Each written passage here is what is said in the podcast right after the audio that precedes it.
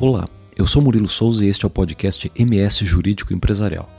Nosso podcast procura trazer notícias jurídicas e comentar assuntos legais de interesse de empresas e empresários, de forma rápida, em linguagem clara e acessível.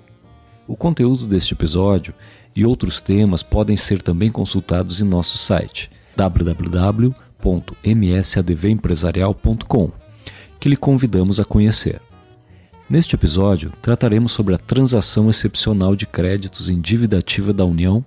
e administrados pela Procuradoria-Geral da Fazenda Nacional, que foi recentemente instituída pela Portaria PGFN número 14402 de 16 de junho passado e que leva em consideração o impacto ocasionado pela pandemia de coronavírus na capacidade de pagamento dos contribuintes inadimplentes. Ao reconhecer a maior vulnerabilidade financeira dos contribuintes neste momento de crise econômica generalizada, decorrente das restrições sanitárias impostas para a contenção da pandemia,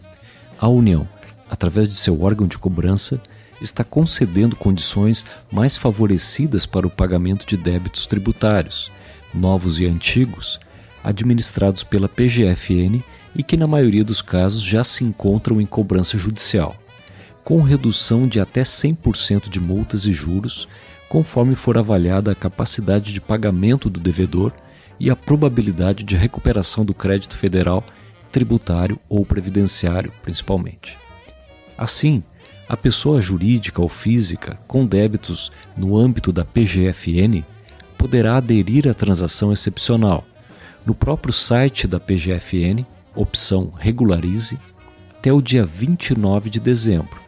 selecionando os débitos que deseja parcelar e apresentando as informações e documentos solicitados. A partir de quando passará a pagar uma entrada correspondente a 4% do valor consolidado dos débitos a serem transacionados, dividida em 12 parcelas mensais, com parcelamento do saldo em até 72 meses, caso se trate de empresa do regime geral,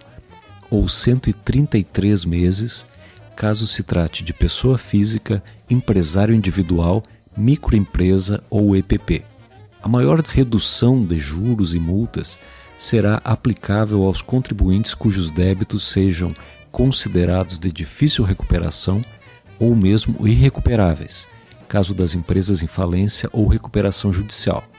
avaliando-se também os impactos da pandemia de Covid-19 na capacidade de pagamento do contribuinte, por critérios previamente estipulados e avaliados individualmente, a partir das próprias informações e documentos apresentados pelo devedor. Dentre as condições que o contribuinte deverá cumprir para permanecer gozando dos efeitos da transação excepcional estão a de manter-se em regularidade com o recolhimento do FGTS de seus funcionários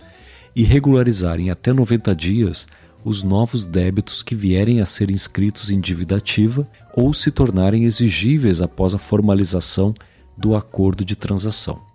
Mesmo sabendo-se que qualquer desembolso nesse momento de grave crise econômica exige profunda avaliação e sacrifício por parte dos contribuintes, a transação excepcional vem se mostrar como uma oportunidade para regularização fiscal de empresas e pessoas físicas diante da possibilidade de redução significativa dos débitos e de seu pagamento em maior prazo,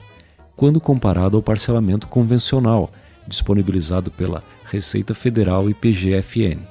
justificando assim sua análise atenta pelos devedores aptos ao aproveitamento da medida. E assim encerramos nosso episódio de hoje. Não deixe de visitar nosso site www.msadvempresarial.com e conferir nossos artigos jurídicos. Um grande abraço e até a próxima semana com mais um episódio de nosso podcast MS Jurídico Empresarial. Até lá!